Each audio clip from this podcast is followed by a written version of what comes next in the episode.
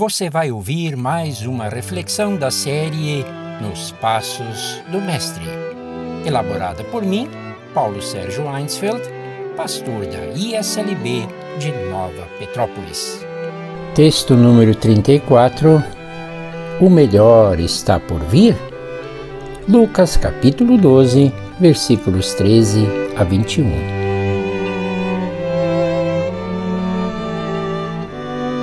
A safra foi excelente. A bolsa rendeu muito.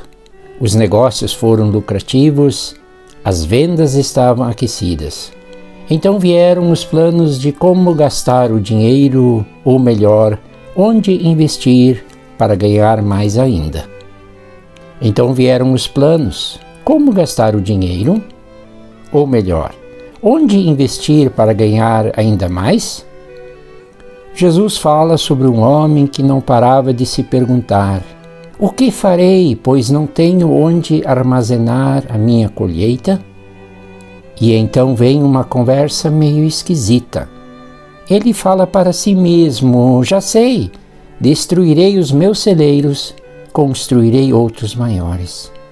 A saída foi radical.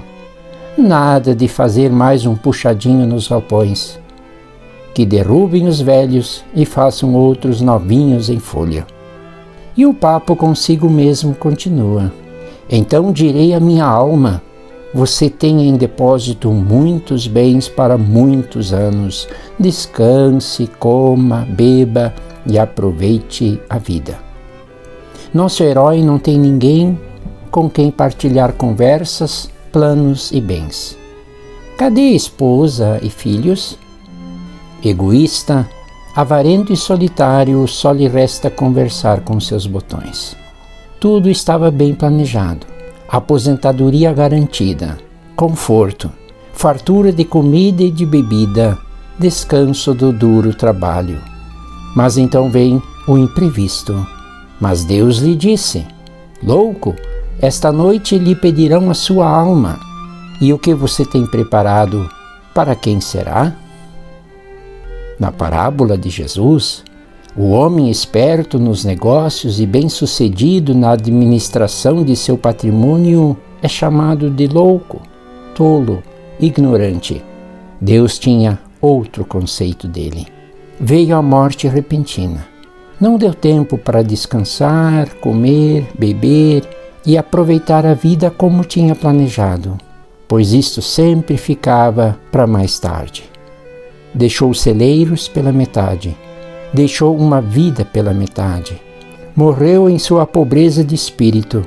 Desconfio que as seis pessoas que carregaram seu esquife foram contratadas. Cadê seus amigos? Jesus então termina a parábola com a lição: Pessoal, bem assim é quem ajunta tesouros para si mesmo, mas não é rico para Deus. Eu tenho tanto a aprender desta parábola, queridos ouvintes, que dispenso comentários. Deixo isto contigo e que Deus abençoe a tua reflexão.